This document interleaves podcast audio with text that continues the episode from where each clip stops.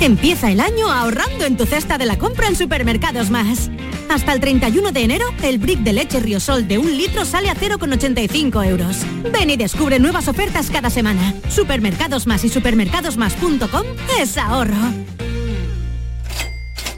En el hospital y en los centros de salud, los fisioterapeutas te aportan salud y bienestar, fisioterapia y calidad de vida unidas para beneficio de las personas. Fisioterapeutas, profesionales esenciales para tu salud.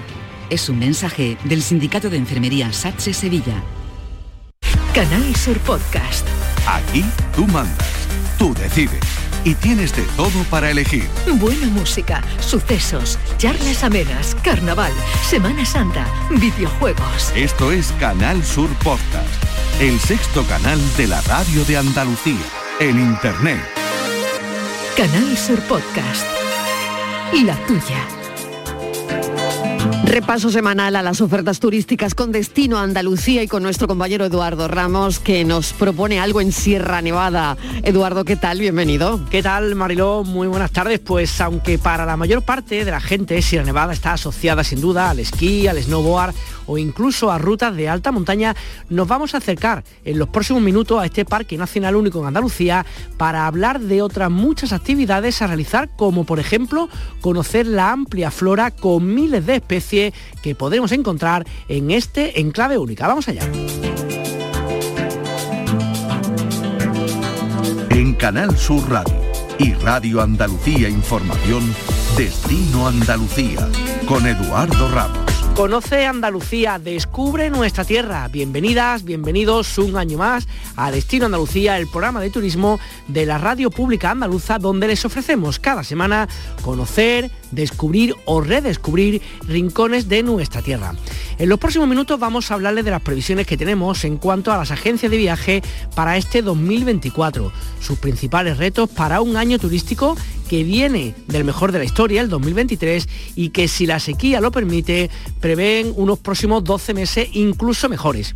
Asimismo, vamos a acercarnos hasta la localidad malagueña de Casarabonela, donde acaba de inaugurarse el molino de Albaiba, donde conocer una forma ancestral de conocer el aceite de oliva y la harina utilizando la fuerza del agua, un museo único en una localidad muy recomendable para visitar para toda la familia y comenzamos esta semana Destino Andalucía mirando hasta Sierra Nevada para pasear en este parque nacional único de nuestra tierra donde los amantes de la botánica y de la fotografía pueden encontrar una flora única en todo el mundo. Destino Andalucía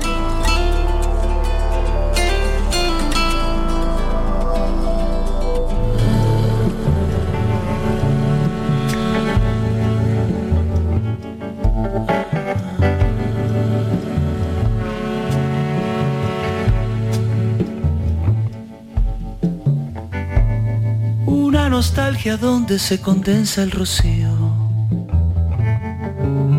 Este 2024 ha comenzado en Sierra Nevada con una bonita nevada que ha permitido cubrir de blanco una parte de esta cordillera.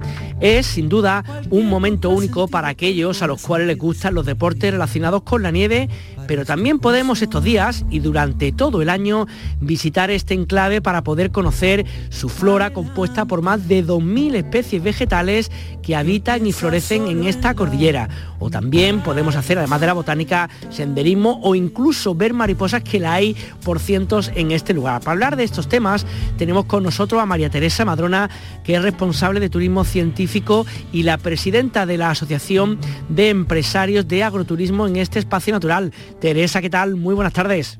Hola, buenas tardes, ¿qué tal? Cuando pensamos en Sierra Nevada siempre piensa uno por lógica, ¿no? Y como tiene que ser un poco por el tema un poco de la nieve, del esquí o de la actividad relacionada con eso, pero Sierra Nevada es eso y también son más cosas, lugares para visitar en otros contextos, ¿no?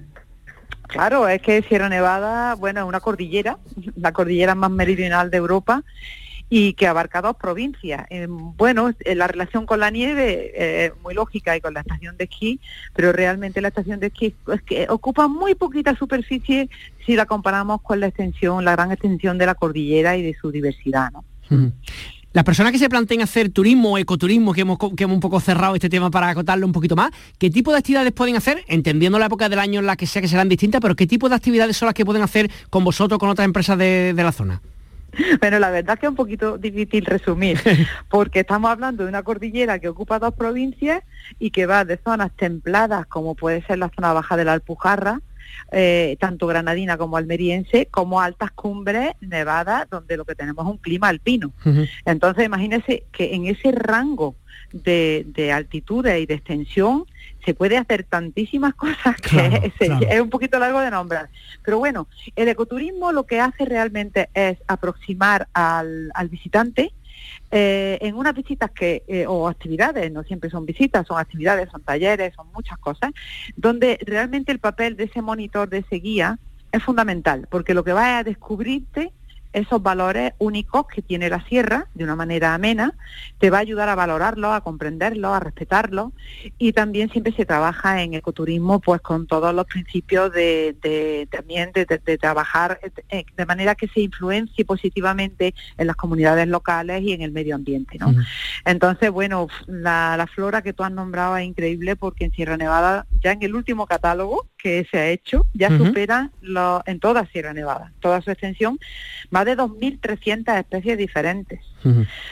Tenemos en Sierra Nevada más del 30% de todo lo que hay en la península ibérica está en Sierra Nevada. El 27% de la flora del Mediterráneo entero, de todos los países que rodean el Mediterráneo, está en Sierra Nevada. Mm. Y eso contrasta porque mucha gente piensa, sobre todo en las altas cumbres, y piensa en, en un paisaje inhóspito donde no hay nada. Y es que los mayores valores, las mayores bellezas están precisamente en esos lugares que hay que agacharse para verlas, porque son flores pequeñitas que están soportando esas condiciones ecológicas tan duras, pero que son únicas en el mundo. Y ese es el gran valor, ¿no? Claro, estoy pensando, claro, que lógicamente en época invernal, con las nieves, con los fríos, pues son, imagino, plantas que ya no estarán, que están ahí como hibernando, y después cuando rompe un poco más el calor y llega la primavera, como que saldrán con todo su esplendor, ¿no? Efectivamente, o sea, de todas esas especies, la, digamos, las endémicas, que llamamos endémicas las que solamente viven en un territorio y no en otro del mundo, hay como unas 100, pero donde se acumulan la mayor mm, cantidad de especies únicas son en las altas cumbres. Y mm. estas hay que verlas básicamente cuando empieza el de hielo. Empieza el de hielo, empiezan a florecer, empiezan a aparecer los prados verdes y aquí entre las rocas, en los prados, es donde se encuentran todas estas especies. Julio es fantástico para esto, desde finales de junio, julio, agosto, es el mejor momento para, para observar estas especies de flora y, por ejemplo, también las mariposas, que tenemos 120 especies de mariposas diferentes. Claro, estoy, pensando, que te decir sobre eso, claro que habrá gente que a lo mejor llamen para concertar algún tipo de salida, de, para conocer algo sin tener mucha idea, pero habrá otros como los que van buscando la flora, las mariposas que saben exactamente en qué momento tienen que hacer la visita, ¿no? Sí, bueno, dentro de estos visitantes, mm, ten en cuenta que tenemos desde el especialista, y el especialista viene buscando algo muy concreto, bien en mariposa, en flora o en aves, que también tenemos aves que visitan nuestro territorio y que no se pueden ver en otro lugar de Europa. Y ese especialista busca eso, eso es un turista muy concreto. Pero luego está el turista generalista, que le gusta que le hablen, que le cuenten, descubrir, eh, no solamente caminar por el ejercicio físico y los beneficios que pueda tener, sino caminar con alguien que te descubre todos esos valores. Entonces, en ese público que es muy, mucho más amplio y que es generalista, se puede hacer actividades en invierno en la media y baja montaña, en verano en la alta montaña. Si lo bueno que tenemos de tener una cordillera es que en invierno podemos estar caminando por eh, la zona de Lanjarón prácticamente a veces en manga corta cuando ya entra el otoño tenemos la media montaña y cuando entra el invierno tenemos la alta montaña. Verdad que los endemismos están más en la alta montaña, pero para un generalista que lo que quiere es descubrir un paisaje, una vegetación, una historia, un conocer de dónde vienen esas plantas, porque están aquí, pues siempre puede encontrar un lugar idóneo para disfrutar en la media o en la baja montaña, con lo cual tenemos para todo, para todo el año. Estoy pensando como responsables que decíamos de la Asociación de Empresarios de Ecoturismo en Sierra Nevada, también imagino que es un, un lugar, un espacio de visitarlo fuera de multitudes, atemporal, en el sentido de que sea fuera de las estaciones típicas que donde todo el mundo viaja, con lo cual también es un turismo, igual que estar como le de slow food, ¿no? De la comida del kilómetro cero, como un turismo lento y tranquilo, ¿no? De hacer disfrutándolo, ¿no? Exacto, exacto, exacto. Así mismo es. normalmente está, muchas veces la ruta eh, de ecoturismo se caracterizan porque no es un turismo masivo. Normalmente pues, solemos ir con muy poquito número de personas, a veces siete personas, ocho, diez, quince, ya estamos. Si hay observación de aves van muy pocos porque hay que estar muy en silencio con las cámaras para fotografiar. Entonces es verdad que es un turismo donde el valor que se le añade eh, ah, no solamente es el conocimiento, eh, la divulgación, ¿no? También es el que no es masivo, en que se buscan esos momentos, esos lugares, esas temporadas y ese número de personas reducido, para que la gente realmente disfrute de una experiencia que, podamos llamar auténtica, pero de verdad, ¿no? Porque ahora se llama auténtico verde a todo y sentirte que tú eres el intérprete de eso, que estás ahí y no estás rodeado de miles de personas. ¿no? Mm. Y ya lo último, María Teresa, para aquellos que estén interesados de, alguna de las actividades, de todas las actividades que hacéis ahí relacionadas con el ecoturismo en Sierra Nevada, ¿qué les recomienda? ¿Qué página web o a dónde llamar para, poder saber un poco qué se cuece en cada época del año? Bueno, mira, tenemos, la asociación tiene una página web que, es eh, Ecoturismo Sierra Nevada, fácil de recordar porque es ecoturismosierranevada.com. Y un visitante va a poder ver las empresas que forman parte de la asociación, lo que hace cada una de ellas y también les sugerimos eh, cosas que hacer desde los paseos a pie, a caballo, en bicicleta, hasta un contacto más con artesanos o con hacer pan o degustar aceite o bueno, hacer mil cosas. Pues nada, desde el punto más alto de toda Andalucía y de la península ibérica, gracias por atender a María Teresa eh, Madrona de Ecoturismo y Turismo Científico en Sierra Nevada. Un saludo y estamos en contacto. Muy bien, muchas gracias. Hasta otro día. Pasajeros con destino a Andalucía, embarquen por puerta número uno Recientemente se ha presentado en Sevilla la línea maestras de Travelance, un hub turístico formado por turoperadores como Soltour, Europa Mundo, Luxotour, entre otros. Se trata de este conglomerado de empresas formado, conformado por operadores independientes que trabajan en colaboración para las, con las agencias de viaje, ofreciendo productos y servicios de alto valor y fortaleciendo el posicionamiento y el éxito de estas agencias de viaje. José María Hoyos es el director de estrategia y expansión del Soltour, una de Soltour, una de estas empresas. José María, ¿qué tal? Muy buenas tardes. Buenas tardes, ¿qué tal? Muchas gracias por estar con nosotros. Entendemos que una, un, jabo, dicho en castellano, ¿no? como un conglomerado, entiendo, de empresas que juntáis para, para un bien común. En el sentido, apoyar a las agencias de viaje es más que necesario y todo en un momento con tanto internet, tanto autoviaje que se hace cada uno, como un poco potenciar y, y poner en valor las necesidades de la agencia de viaje, ¿no? Bueno, la verdad que, lo has explicado muy bien, ¿no? Que es, eh, que es Travelance, ¿no? nosotros, eh, bueno, le llamamos hub turístico, más bien es una alianza de, de, turoperadores independientes y eh, de asociaciones de agencias de viajes también independientes, ¿vale?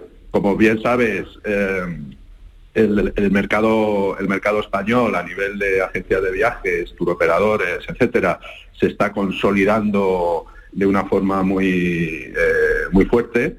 Eh, con dos grandes eh, monstruos que se están creando, o que se están creando, que ya están, ¿no? Y los independientes, pues nos quedamos ahí un poco en tierra de nadie, ¿no? Entonces el, el asociarnos, el aliarnos, pues es algo natural y, que nos, nos ayuda a seguir, a seguir creciendo y a seguir estar en el mercado. Mm. Eh, José María, a día de hoy las agencias de viaje, claro, si miramos, estoy pensando 10, 15 o 20 años atrás cuando uno empezaba a viajar, que nada más que esa forma de, poder hacerlo, a día de hoy, ¿qué presencia tienen y qué tan importantes son para aquellas personas que deciden hacer turismo? Bueno, la verdad, yo eh, llevo desde el año 86 en, en turismo, entonces he visto, he vivido la evolución de, las agencias de viajes, pues yo empecé en con Viajes trabajando eh, y, la verdad que, que la gente de viajes es un, para mí es un superviviente, es decir, es, es, un, es, un, trabajador que se ha buscado la vida de una forma y que se ha adaptado al cambio, ¿vale? Porque antes cuando un cliente venía a una agencia de viajes, eh, venía para asesorarse, es decir, el, el cliente tenía poca información, del destino, etcétera, o, en muchos casos no sabía ni dónde quería ir, es decir, se quería ir de viaje, no sabía ni dónde, dónde ir, y era la gente de viajes el que le asesoraba, el que le decía, pues mira, vete aquí, no has estado aquí, pues mira, vete aquí, le contaba, etcétera, etcétera. Ahora ha cambiado mucho. Ahora el cliente que llega a la agencia de viajes, en muchos casos tiene más información que el mismo agente de viajes. ¿Por qué? Porque se ha quedado en internet todo y llega con tanta información que prácticamente la gente de viajes tiene muy complicado para eh, darle más información de la que tiene, con lo cual eh, tiene mucho valor ahora mismo la gente de viajes porque las agencias de viajes siguen eh, creciendo, es decir, ahora mismo en España hay más de 6.000 puntos de venta y, ahí están, ¿no? Buscándose la vida, especializándose, eh, etcétera, ¿no? Con lo cual para mí eso te quitas el sombrero, ¿no? Ahora mismo la, la gente de viajes. Porque ¿qué, puede o qué tiene que ofrecer una agencia de viaje al día de hoy para, para el viajero, ¿no? Para, para poder tener, digamos, ese, ese plus comparativamente positivo, ¿no? Que, que, hacerlo uno solo. O sea, ¿qué aporta además una agencia de viaje que no puede conseguir uno en su casa reservando por las distintas aplicaciones o, líneas aéreas? Bueno, yo eh, entiendo que el cliente cuando, cuando llega a una agencia de viajes eh, busca asesoramiento, porque en muchos casos podría comprar directamente el viaje a través de Internet, ¿vale? Pero entonces... Eh, quieres asesoramiento primero a nivel eh, de precio, porque es verdad que tú en Internet has podido buscar algo eh, y conseguir un precio, pero quizás el agente de viajes te tiene que asesorar en decirte, oye, mira, esto que has conseguido es verdad que tiene muy buen precio, pero le falta esta serie de cosas que tú vas a necesitar cuando llegues al, destino, como son los traslados, como son excursiones, es decir, una serie de, añadidos al, al viaje que son muy importantes y que ahí es donde está ese valor añadido que le tiene que dar el agente de viajes al, cliente, ¿no? Ese, asesoramiento que Internet no te va a dar. Y después hay algo también muy, muy, muy importante, que es, eh, porque cuando todo va bien es perfecto, Internet tal, pero el problema que tienes es que si tienes un problema en destino, o tienes que cancelar, o tienes mil problemas, ¿vale? Que te pueden pasar, eh, ponte a hablar con una máquina, ¿no? En cambio, con el agente de viajes, pues él se va a buscar la vida para solucionarte el problema de la mejor forma posible, ¿no? Mm. Y eso es muy importante. Y después también está el tema de los pagos, ¿no? Cuando tú vas a pagar un viaje importante, ¿no? El pagarlo en internet pues te da un poco de respeto, ¿no? En cambio, pues tienes un agente de viajes que además te en muchos casos te facilita pagar en varios plazos, yo qué sé. Mm. Hay una serie de servicios que a día de hoy en una máquina es difícil eh, ponerlos, pero en cambio un agente de viajes pues te da todas las facilidades y soluciones. Hmm. Eh, José María, deja que le pregunte también un poco por, por esta comunidad autónoma, por Andalucía. Entiendo que numéricamente, por todas las cifras que aparecen en todas partes, parece que ha sido un año turístico impresionante. No sé qué previsiones tenéis un poco de cara al año que viene, si van a seguir esas cifras, si vamos a llegar a morir de éxito, porque parece que, más personas no pueden caber, o qué, qué perspectivas tenéis para los próximos meses. Está muriendo de éxito, es decir, están viniendo tantos, tantos clientes que se está saturando el destino. Entonces, eso yo creo que es lo que hay que cuidar, es decir, la calidad del cliente que viene a, tu destino, es decir, no, no buscar eh, la masificación de los destinos, sino buscar la, calidad. Yo creo que este 2024 eh, las previsiones que hay es que sea muy similar al, al 23 no podemos aceptar más clientes de los que ya aceptamos. Las ocupaciones de los hoteles están cerca del, no voy a decir 100%, pero sí de un 95, 90 y tantos por ciento, que para mí es como si estuvieran llenos, mm. ¿vale? Y, superar eso yo creo que no es nada interesante. Lo que hay que buscar es mejor clientes de más calidad y, clientes de un revenue superior al, al actual. ¿no? Pues José María Hoyo, eh, director de estrategia y expansión de Soltour, que es uno de los miembros de esta, de esta compañía, como decíamos, de este hub que se llama Travelers que acaba de presentarse. Muchísimas gracias por estar con nosotros y nada, seguimos, seguimos en contacto. Un abrazo. Un placer. Turismo, viajes, ocio, excavadas. Destino Andalucía.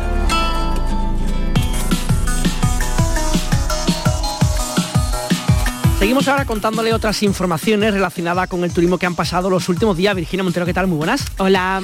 Ya funciona en Sierra Nevada el telecabina al Andalus, que con un coste de más de 20 millones de euros se ha convertido en la actuación más importante en medios mecánicos en la historia de la estación. Ha sido confinanciado con fondos europeos. Dotado de la última tecnología, supera dos kilómetros y medio en solo ocho minutos. Dispone de 77 cabinas y es más eficiente que el antiguo. También lo es el nuevo sistema de inhibición. Los 360 cañones gastan la mitad del coste energético que los anteriores. A futuro, y según la Junta de Andalucía, habrá nuevas actuaciones. La mejora del complejo para no esquiadores de Mirlo Blanco, la sustitución del telesilla parador o la renovación de la iluminación de la pista del río. Todas las viviendas con fines turísticos que se dieron de alta en el año 2023 en el casco histórico de Cádiz incumplen la normativa en vigor de la ciudad y por eso el ayuntamiento ha pedido a la Junta de Andalucía que las dé de baja. En concreto son 200 viviendas las que han variado su uso en el casco histórico gaditano para buscar esa vertiente turística que tanto está creciendo en la ciudad. De todas ellas ha solicitado el ayuntamiento su anulación en virtud de lo que establece la normativa municipal que está en vigor desde que la modificación del PEGO se hiciera efectiva a finales de 2022. Y la geoda de Pulpí en Almería inicia el camino para ser declarada Patrimonio Mundial de la UNESCO. El estudio de viabilidad contratado por el consistorio almeriense describe la candidatura a Patrimonio Mundial y el plan de gestión en el que se apoya la petición. Se trata de una propuesta que enmarcaría la geoda de Pulpí dentro del patrimonio mundial en el apartado natural, con escasa representación en España en el listado de la UNESCO. Cerro se convierte en el primer municipio Starlight de la provincia de Málaga. Este logro remarca la excepcional calidad del cielo nocturno y refuerza su posición como destino turístico de interior.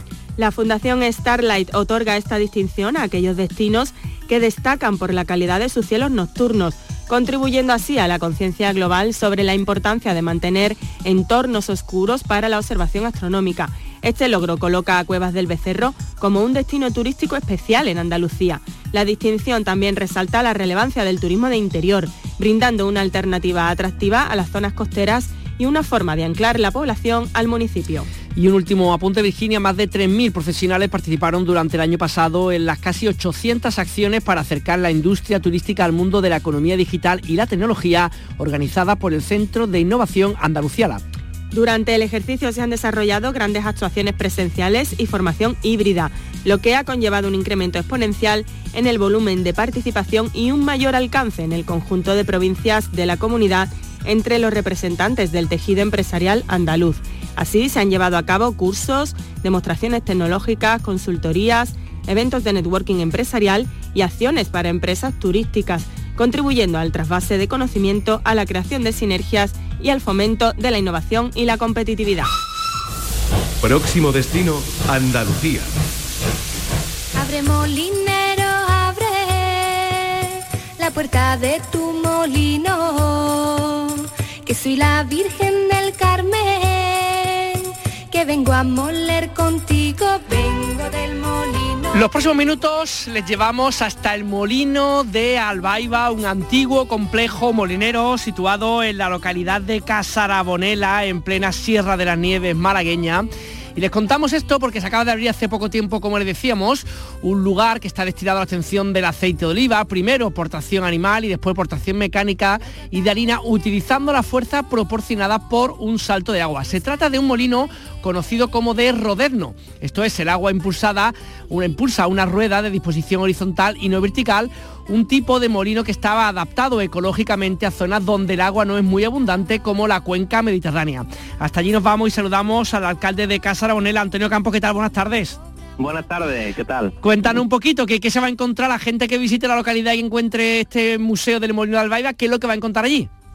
Bueno, pues se va a encontrar unas joyas de nuestros antepasados y, y la voluntad y la intención de- del ayuntamiento y de la propiedad de dicho molino, porque la propiedad es privada y a través de un convenio con el ayuntamiento, pues se ha hecho esta, esta restauración, pues va a poder ver lo que fue el molino de harina Albaiba, en el que, como bien has indicado en el inicio de, tu, de tus palabras, pues no es muy habitual este tipo de molino impulsado a través de un rodeno y la verdad es que para nuestra visión que tenemos de lo que hemos realizado eh, es una joya en homenaje a nuestros antepasados y en homenaje a lo que era Casa Arabonela, en la cual pues el agua y los molinos pues eh, en aquellos años eran protagonistas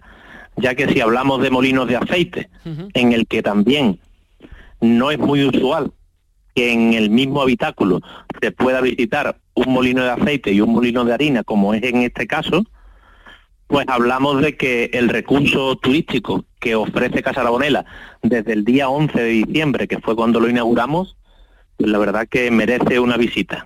Quería preguntar también un poco, mm, eh, Antonio, por un poco el, origen, no sé si tenéis conocimiento, que está mirando un poquito y hablabais, ¿no? De, no se sabía si era de, la antigua eh, Próximo Oriente, de alguna parte de Europa hace cientos de años. ¿Hay alguna explicación, alguna eh, cosa clara de cuándo puede datar originalmente este tipo de, mm, digamos, de molino?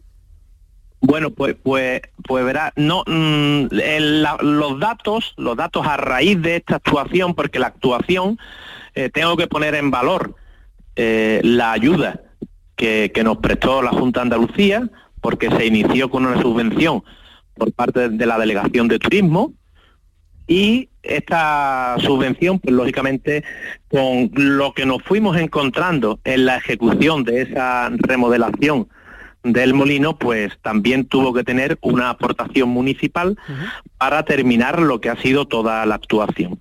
Eh, los datos de los que datan, de los que podemos hablar, a raíz de ese descubrimiento del rodesno y de otras piezas que también han aparecido en el molino, ya se, estamos haciendo investigaciones, pero, pero nos podemos arriesgar, nos podemos arriesgar a decir que entre 300, 350 años seguro. Qué barbaridad, qué barbaridad. Eh, alcalde, vaya personas que nos estén escuchando y que decidan de pronto pasar a conocer el museo, que hemos visto incluso que tiene su página web para que ellos estén interesados en Molino de Albaiba. ¿Qué más pueden hacer en el municipio? Ha hablado como de un turismo familiar. ¿Qué recomienda para, no sé, para un fin de semana o para una semanilla para estar por allí? Pues mire, quien, quien decida eh, venir a Casa Arbonela y quiera visitar el, objeto de lo que es esta, esta entrevista, el molino, eh, lo pueden visitar de miércoles a viernes con visita concertada y sábados y domingos el horario de apertura es de 10 de la mañana a 1 del mediodía. Aprovechando la visita a Casa Arbonela y ese turismo familiar, pueden visitar el Museo de Cactus y Suculentas Mora y Bravar, con más de 2.500 especies, algunas en peligro de extinción, en la cual pues se van, se van a poder adentrar en lo que es este mundo un poco desconocido, pero muy apasionante, del cactus y la suculenta. Unido a este turismo familiar, tuvimos una iniciativa en 2018, pionera en aquel entonces, de hacer dos rutas para turismo familiar a través de Marcotopo. Marcotopo es un juego interactivo totalmente educativo a través del cual se pueden adentrar en dos rutas, una por la naturaleza y otra en el casco histórico y en todo el municipio de Casarabonela, en la que se trata de que quien decida hacerla se descarga en el dispositivo digital o lo pide físicamente en la oficina de turismo el mapa y va superando hitos, hitos en los que se le van a hacer preguntas sencillas, pero que le van a favorecer y a facilitar el que cuando terminen la ruta, pues tengan un conocimiento somero del sitio donde han estado. Muy bien. Y, los más pequeños, pues también tienen el aliciente de que si la completan, que la completan con total seguridad porque es sencilla, pues le otorgan un diploma de reconocimiento como que han hecho la ruta de, de Marco Topo de Casarabonela. Razones hay de sobra para visitar este precioso municipio de la Sierra de las Nieves malagueña y es que una visita a Casarabonela no defrauda.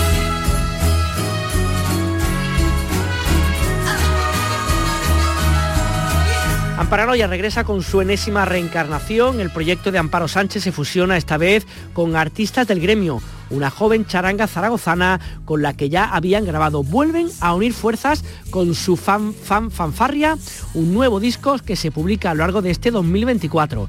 Entre sus nuevos temas, este Algo está pasando con melodía que nos recuerdan a nuestro querido México lindo. Con esta propuesta musical nos despedimos. Recuerden que cada semana tienen una cita con el turismo en Andalucía y que pueden escucharnos en Canal Sur Radio y en Radio Andalucía Información y siempre que quieran en el podcast de Destino Andalucía las 24 horas del día.